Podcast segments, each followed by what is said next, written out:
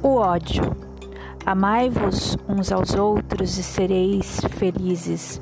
Sobretudo, tomai a tarefa de amar aqueles que vos inspiram indiferença, ódio e desprezo. O Cristo, de quem deveis fazer o vosso modelo, vos deu o exemplo desse devotamento missionário de amor, amou até dar o seu sangue e a própria vida. O sacrifício que vos obriga a amar aqueles que vos ultrajam e vos perseguem é penoso, mas é precisamente isso que vos torna superiores a eles. Se vós os odiais como vos odeiam, não valeis mais do que eles. É a hóstia sem mancha ofertada a Deus sobre o altar de vossos corações. Hóstia de agradável aroma, cujos perfumes sobem até ele. Ainda que a lei do amor queira que se ame indistintamente a todos os irmãos, não endurece o coração contra os maus procedimentos. Ao contrário, é a mais penosa prova. Eu o sei, uma vez que durante minha última existência terrestre experimentei essa tortura. Mas Deus lá está e pune nesta vida e na outra aqueles que faltam à lei de amor. Não vos esqueçais, meus caros filhos, que o amor nos aproxima de Deus e que o ódio nos afasta deles. O duelo.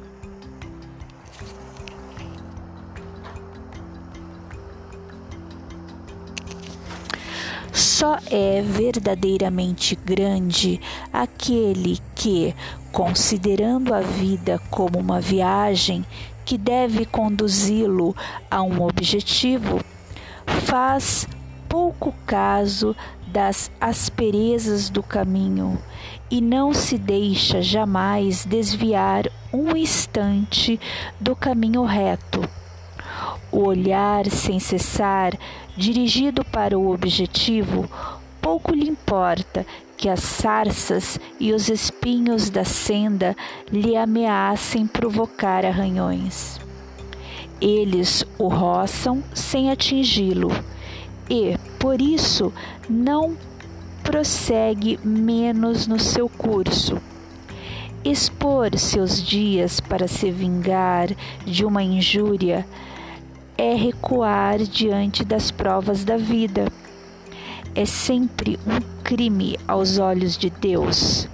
E se não estivesseis iludidos como estáis por vossos preconceitos, isso seria uma ridícula e suprema loucura aos olhos dos homens.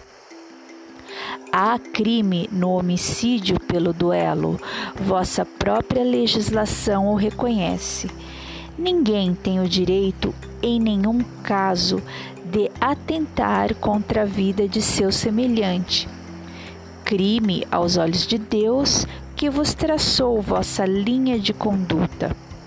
Aqui, mais do que por toda a parte, alhures sois juízes em vossa própria causa lembrai-vos de que vos será perdoado segundo houverdes perdoados vós mesmos.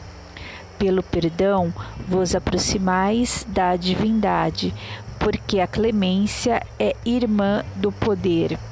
Enquanto uma gota de sangue humano correr sobre a terra pela mão dos homens, o verdadeiro reino de Deus não terá ainda chegado este reino de pacificação e de amor que deve banir para todo o sempre do vosso globo a animosidade, a discórdia e a guerra.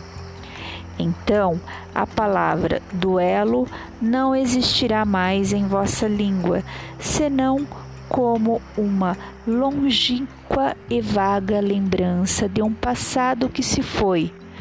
Os homens não reconhecerão entre eles outros antagonismos, senão a nobre rivalidade do bem. O duelo pode, sem dúvida, em certos casos, ser uma prova de coragem física, de desprezo pela vida, mas incontestavelmente é a prova de uma covardia moral, como no suicídio. O suicida não tem a coragem de afrontar as vicissitudes da vida. O duelista não tem a de afrontar as ofensas. O Cristo não vos disse que há mais de honra e de coragem em apresentar a face esquerda àquele que feriu a direita do que se vingar de uma injúria? O Cristo não disse a Pedro no jardim das oliveiras: Tornai a pôr vossa espada na bainha, porque aquele que matar pela espada perecerá pela espada? Com estas palavras, Jesus não condena para sempre o duelo?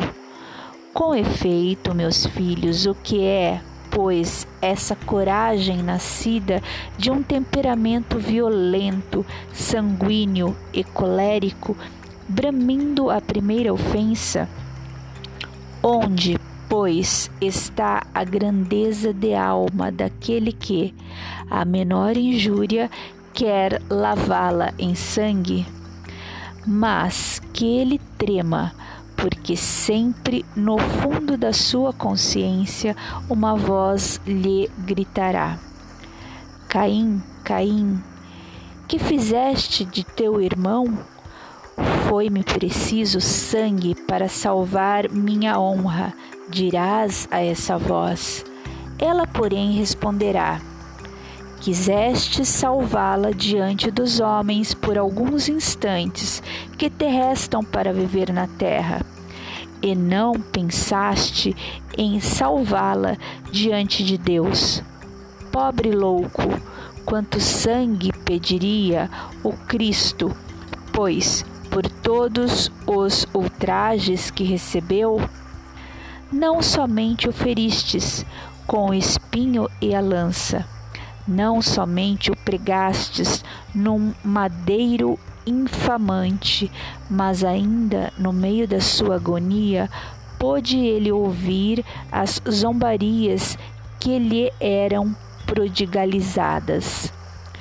Que reparação, depois de tantos ultrajes, vos pediu? O último grito do cordeiro foi uma prece para seus carrascos. Oh, como ele, perdoai e orai por aqueles que vos ofendem. Amigos, lembrai-vos deste preceito: amai-vos uns aos outros, e então, ao golpe dado pelo ódio, respondereis com um sorriso, e ao ultraje pelo perdão. O mundo, sem dúvida, se levantará furioso e vos tratará de covarde. Erguei a cabeça alto e mostrai então que a vossa fronte não temeria também ela de se carregar de espinhos, a exemplo do Cristo, mas que vossa mão não quer ser cúmplice de um homicídio que autoriza supostamente uma falsa aparência de honra.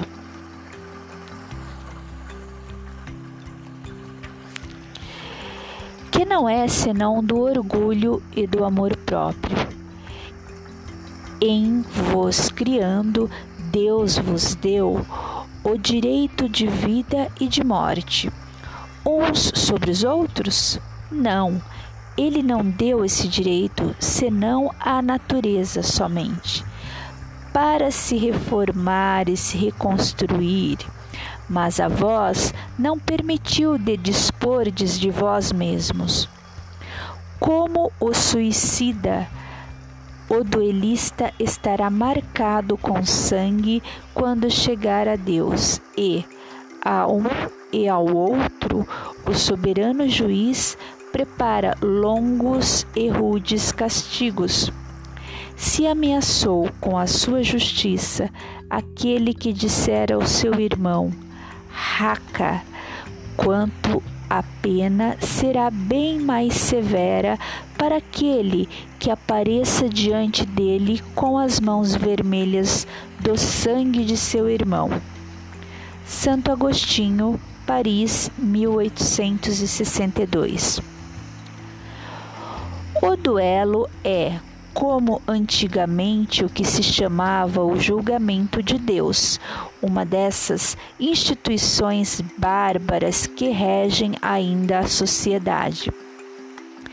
Que direis, entretanto, se visseis mergulhar os dois antagonistas na água fervente ou sujeitá-los ao contato de um ferro em brasa para resolver suas querelas e dar razão àquele que suportasse melhor a prova? Chamaríeis a esses costumes de insensatos o duelo é ainda pior que tudo isso. Para o duelista emérito, é um assassinato cometido a sangue frio, com toda a premeditação desejada, porque ele está seguro do golpe que dará.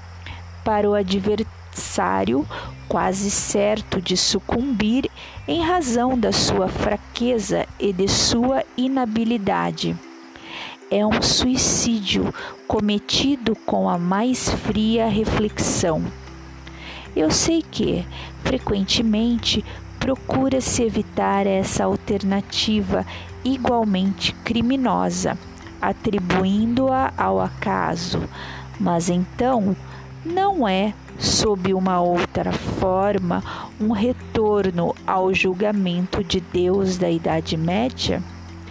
E ainda nessa época era-se infinitamente menos culpado. O próprio nome julgamento de Deus indica uma fé. Ingênua é verdade, mas enfim, uma fé na justiça de Deus, que não podia deixar sucumbir um inocente, enquanto que no duelo se confia na força bruta de tal sorte que frequentemente é o ofendido quem sucumbe.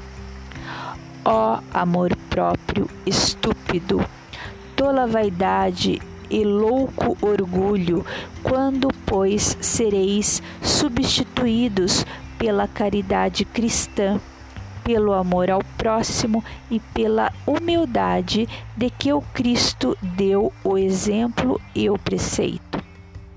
Só então desaparecerão esses preconceitos monstruosos que governam ainda os homens e que as leis são impotentes para reprimir, porque não basta interditar o mal e prescrever o bem, é preciso que o princípio do bem e o horror ao mal estejam no coração do homem.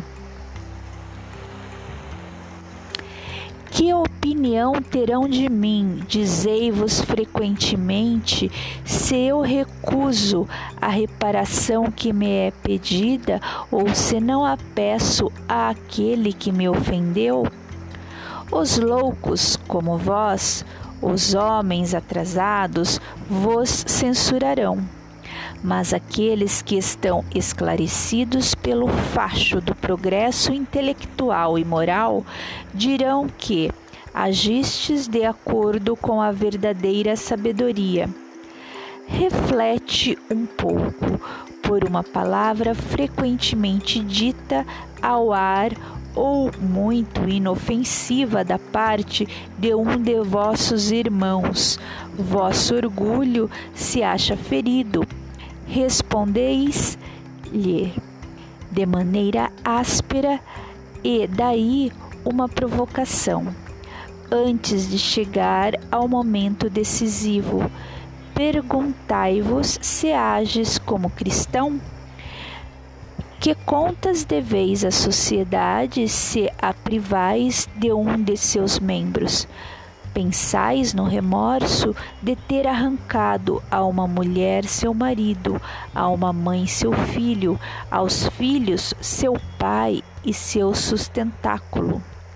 Certamente aquele que ofendeu deve reparação, mas não é mais honroso para ele dá-la espontaneamente em reconhecimento, em reconhecendo seus erros, do que expor a vida daquele que tem direito de se lamentar? Quanto ao ofendido, convenho que algumas vezes pode se achar gravemente atingido, seja na sua pessoa, seja em relação àqueles que nos cercam não é só o amor próprio que está em jogo, o coração está ferido e sofre, mas além de ser estúpido, jogar a sua vida contra um miserável capaz de uma infâmia, ocorre que estes, estando morto, a afronta qualquer que seja não existe mais. O sangue derramado não dá mais renome a um fato que, se é falso, deve cair por si mesmo, e que, se é verdadeiro, deve se ocultar no silêncio. Não resta, pois, senão a satisfação da vingança saciada. A triste satisfação que, frequentemente, deixa desde esta vida cruciantes remorsos. E se é o ofendido que sucumbe, onde está a reparação? Quando a caridade for a regra de conduta dos homens, eles conformarão seus atos e suas palavras a esta máxima não façais aos outros o que não quiserdes que vos façam. Então, sim, desaparecerão todas as causas de dissensões e com elas as do duelo e das guerras, que são os duelos de povo a povo. O homem do mundo, o homem feliz, que por uma palavra ofensiva por uma causa fútil, joga a vida que lhe vem de Deus. Joga a vida do semelhante que não pertence senão a Deus. Este é mais culpável cem vezes que o miserável que, compelido pela cupidez, pela necessidade, algumas vezes se introduz numa habitação para dela roubar o que cobiça.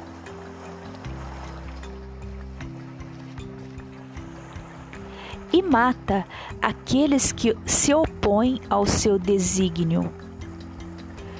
Este último quase sempre é um homem sem educação não tendo senão noções imperfeitas do bem e do mal, enquanto que o duelista pertence quase sempre à classe mais esclarecida. Um mata brutalmente, o outro com método e polidez, o que faz com que a sociedade o desculpe.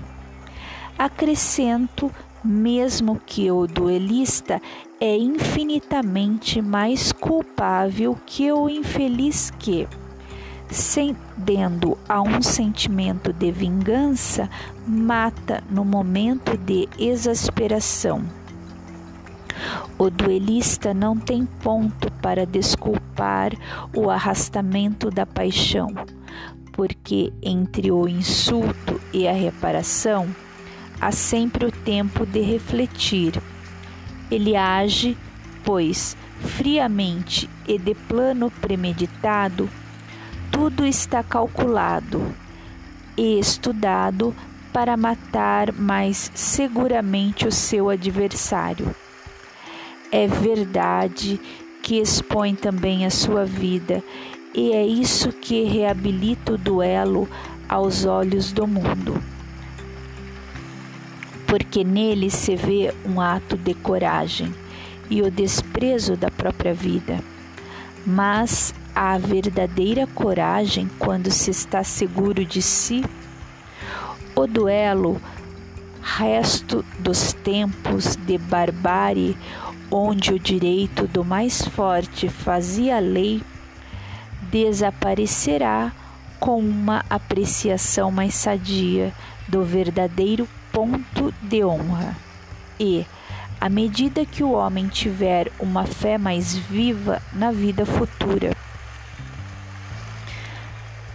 Nota: os duelos tornam-se cada vez mais raros e são vistos ainda de tempos em tempos em dolorosos exemplos. O número deles não é comparável ao que era antigamente. Outrora, um homem não saía de casa sem prever um encontro, tomando sempre suas precauções em consequência. Um sinal característico dos costumes do tempo e dos povos está no uso do porte habitual, ofensivo ou oculto de armas ofensivas ou defensivas. A abolição desse uso testemunha o abrandamento dos costumes.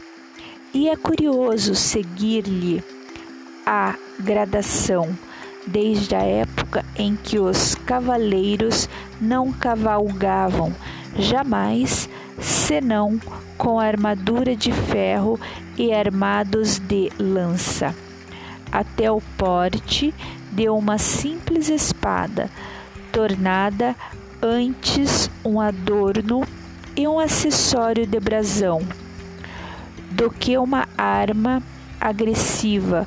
Um outro indício de costumes é que, outrora, os combates singulares tinham lugar em plena rua, diante da multidão que se afastava, para deixar o campo livre e que hoje se oculta. Hoje, a morte de um homem é um acontecimento que emociona outrora não se lhe dava atenção. O Espiritismo vencerá esses últimos vestígios da barbárie em inculcando nos homens o espírito da caridade e da fraternidade.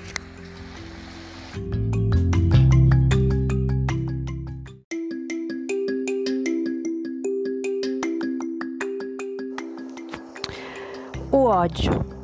Amai-vos uns aos outros e sereis felizes. Sobretudo, tomai a tarefa de amar aqueles que vos inspiram indiferença, ódio e desprezo. O Cristo, de quem deveis fazer o vosso modelo, vos deu o exemplo desse devotamento missionário de amor, amou até dar o seu sangue e a própria vida. O sacrifício que vos obriga a amar aqueles que vos ultrajam e vos perseguem é penoso, mas é precisamente isso que vos torna superiores a eles. Se vós os odiais como vos odeiam, não valeis mais do que eles. É a hóstia sem mancha ofertada a Deus sobre o altar de vossos corações. Hóstia de agradável aroma, cujos perfumes sobem até ele. Ainda que a lei do amor queira que se ame indistintamente a todos os irmãos, não endurece o coração contra os maus procedimentos. Ao contrário, é a mais penosa prova. Eu o sei, uma vez que durante minha última existência terrestre experimentei essa tortura. Mas Deus lá está e pune nesta vida e na outra aqueles que faltam à lei de amor. Não vos esqueçais, meus caros filhos, que o amor nos aproxima de Deus e que o ódio nos afasta deles. O duelo.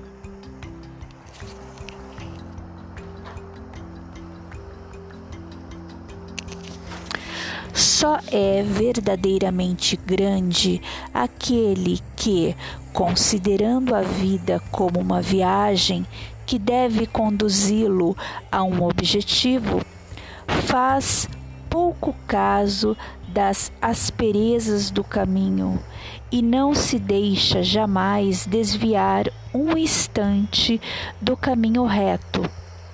O olhar sem cessar, dirigido para o objetivo, pouco lhe importa que as sarças e os espinhos da senda lhe ameacem provocar arranhões. Eles o roçam sem atingi-lo e, por isso, não prossegue menos no seu curso. Expor seus dias para se vingar de uma injúria é recuar diante das provas da vida. É sempre um crime aos olhos de Deus. E se não estivesseis iludidos, como estáis por vossos preconceitos, isso seria uma ridícula e suprema loucura aos olhos dos homens. Há crime no homicídio pelo duelo, vossa própria legislação o reconhece. Ninguém tem o direito, em nenhum caso, de atentar contra a vida de seu semelhante. Crime aos olhos de Deus que vos traçou vossa linha de conduta. Aqui, mais do que por toda a parte, alhures sois juízes em vossa própria causa. Lembrai-vos de que vos será perdoado segundo houverdes perdoados vós mesmos. Pelo perdão vos aproximais da divindade, porque a clemência é irmã do poder. Enquanto uma gota de sangue humano correr sobre a terra, pela mão dos homens, o verdadeiro reino de Deus não terá ainda chegado. Este reino de pacificação e de amor que deve banir para todo o sempre do vosso globo a animosidade, a discórdia e a guerra. Então, a palavra duelo não existirá mais em vossa língua, senão como uma longínqua e vaga lembrança de um passado que se foi. Os homens não reconhecerão entre eles outros antagonismos, senão a nobre rivalidade do bem. O duelo pode, sem dúvida, em certos casos, ser uma prova de coragem física, de desprezo pela vida mas incontestavelmente é a prova de uma covardia moral, como no suicídio. O suicida não tem a coragem de afrontar as vicissitudes da vida. O duelista não tem a de afrontar as ofensas. O Cristo não vos disse que há mais de honra e de coragem em apresentar a face esquerda àquele que feriu a direita, do que se vingar de uma injúria? O Cristo não disse a Pedro no jardim das oliveiras: Tornai a pôr vossa espada na bainha, porque aquele que matar pela espada perecerá pela espada? Com estas palavras, Jesus não condena para sempre o duelo. Com efeito, meus filhos, o que é pois, essa coragem nascida de um temperamento violento, sanguíneo e colérico, bramindo a primeira ofensa? Onde, pois, está a grandeza de alma daquele que, a menor injúria, quer lavá-la em sangue? Mas que ele trema, porque sempre no fundo da sua consciência uma voz lhe gritará: Caim, Caim, que fizeste de teu irmão? Foi-me preciso sangue para salvar minha honra, dirás a essa voz. Ela, porém, responderá: Quiseste salvá-la diante dos homens por alguns instantes que te restam para viver na terra, e não pensaste em salvá-la diante de Deus. Pobre louco, quanto sangue pediria o Cristo, pois por todos os ultrajes que recebeu, não somente o feristes com o espinho e a lança, não somente o pregastes num madeiro infamante, mas ainda no meio da sua agonia pôde ele ouvir as zombarias que lhe eram prodigalizadas. Que reparação, depois de tantos ultrajes, vos pediu? O último grito do cordeiro foi uma prece para seus carrascos. Ó, oh, como ele perdoai e orai por aqueles que vos ofendem. Amigos, lembrai-vos deste preceito, amai-vos uns aos outros, e então, ao golpe dado pelo ódio, respondereis com um sorriso, e ao ultraje pelo perdão. O mundo, sem dúvida, se levantará furioso e vos tratará de covarde erguei a cabeça alto e mostrai então que a vossa fronte não temeria também ela de se carregar de espinhos, a exemplo do Cristo, mas que vossa mão não quer ser cúmplice de um homicídio que autoriza supostamente uma falsa aparência de honra.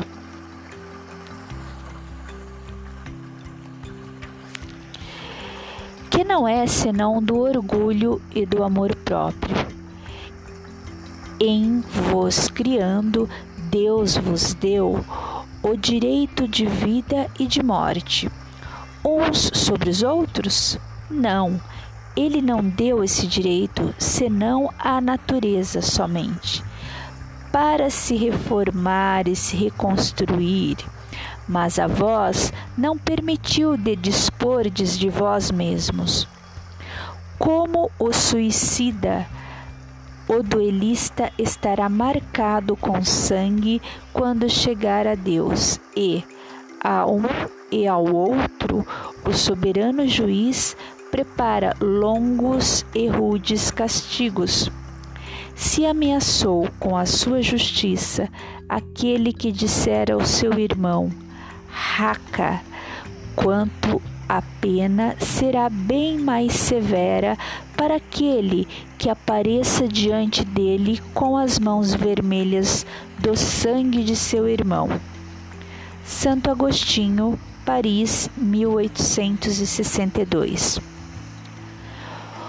O duelo é como antigamente o que se chamava o julgamento de Deus, uma dessas instituições bárbaras que regem ainda a sociedade.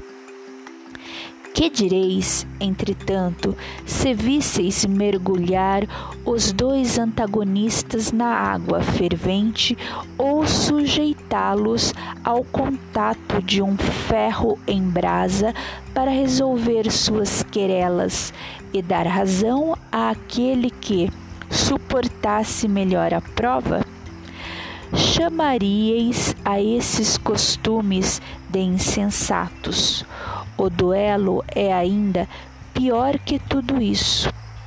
Para o duelista emérito, é um assassinato cometido a sangue frio, com toda a premeditação desejada, porque ele está seguro do golpe que dará para o adversário, quase certo de sucumbir em razão da sua fraqueza e de sua inabilidade. É um suicídio cometido com a mais fria reflexão eu sei que, frequentemente, procura-se evitar essa alternativa igualmente criminosa, atribuindo-a ao acaso, mas então não é, sob uma outra forma, um retorno ao julgamento de Deus da Idade Média? E ainda, nessa época, era-se infinitamente menos culpado o próprio nome julgamento de Deus indica uma fé. Ingênua é verdade, mas enfim, uma fé na justiça de Deus, que não podia deixar sucumbir um inocente, enquanto que no duelo se confia na força bruta de tal sorte que frequentemente é o ofendido quem sucumbe. Ó amor próprio estúpido, tola vaidade e louco orgulho, quando, pois, sereis substituídos pela caridade cristã, pelo amor ao próximo e pela humildade de que o Cristo deu o exemplo e o preceito. Só então desaparecerão esses preconceitos monstruosos que governam ainda os homens e que as leis são impotentes para reprimir, porque não basta interditar o mal e prescrever o bem, é preciso que o princípio do bem e o horror ao mal estejam no coração do homem. Que opinião terão de mim, dizei-vos frequentemente, se eu recuso a reparação que me é pedida, ou se não a peço àquele que me ofendeu? Os loucos, como vós, os homens atrasados, vos censurarão mas aqueles que estão esclarecidos pelo facho do progresso intelectual e moral dirão que agistes de acordo com a verdadeira sabedoria. Reflete um pouco por uma palavra frequentemente dita ao ar ou muito inofensiva da parte de um de vossos irmãos. Vosso orgulho se acha ferido respondeis-lhe de maneira áspera e daí uma provocação. Antes de chegar ao momento decisivo, perguntai-vos se ages como cristão. Que contas deveis à sociedade se a privais de um de seus membros? Pensais no remorso de ter arrancado a uma mulher seu marido, a uma mãe seu filho, aos filhos seu pai e seu sustentáculo. Certamente aquele que ofendeu deve reparação, mas não é mais honroso para ele dá-la espontaneamente em reconhecimento em reconhecendo seus erros do que expor a vida daquele que tem direito de se lamentar? Quanto ao ofendido, convenho que algumas vezes pode se achar gravemente atingido, seja na sua pessoa, seja em relação àqueles que nos cercam. Não é só o amor próprio que está em jogo, o coração está ferido e sofre, mas além de ser estúpido, jogar a sua vida contra um miserável capaz de uma infâmia, ocorre que estes, estando morto, a afronta qualquer que seja não existe mais. O sangue derramado não dá mais renome a um fato que, se é falso, deve cair por si mesmo, e que, se é verdadeiro, deve se ocultar no silêncio? Não resta, pois, senão a satisfação da vingança saciada, a triste satisfação que, frequentemente, deixa desde esta vida cruciantes remorsos. E se é o ofendido que sucumbe, onde está a reparação? Quando a caridade for a regra de conduta dos homens, eles conformarão seus atos e suas palavras a esta máxima. Não façais aos outros o que não quiserdes que vos façam. Então, sim, desaparecerão todas as causas de dissensões e com elas as do duelo e das guerras, que são os duelos de povo a povo.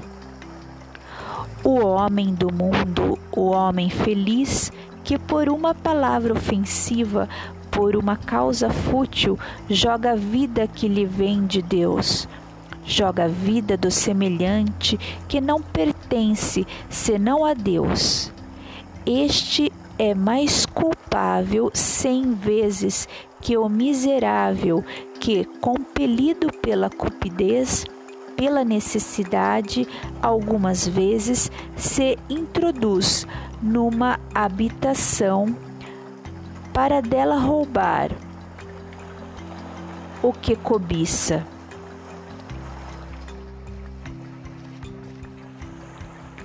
E mata aqueles que se opõem ao seu desígnio.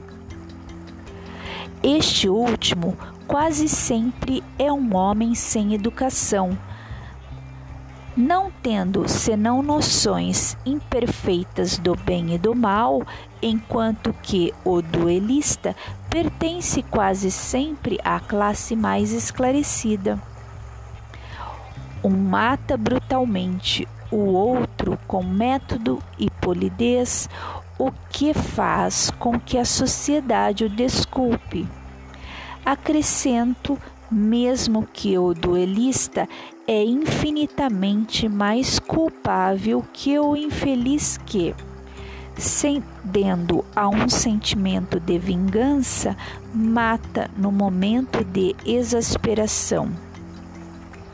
O duelista não tem ponto para desculpar o arrastamento da paixão, porque entre o insulto e a reparação há sempre o tempo de refletir.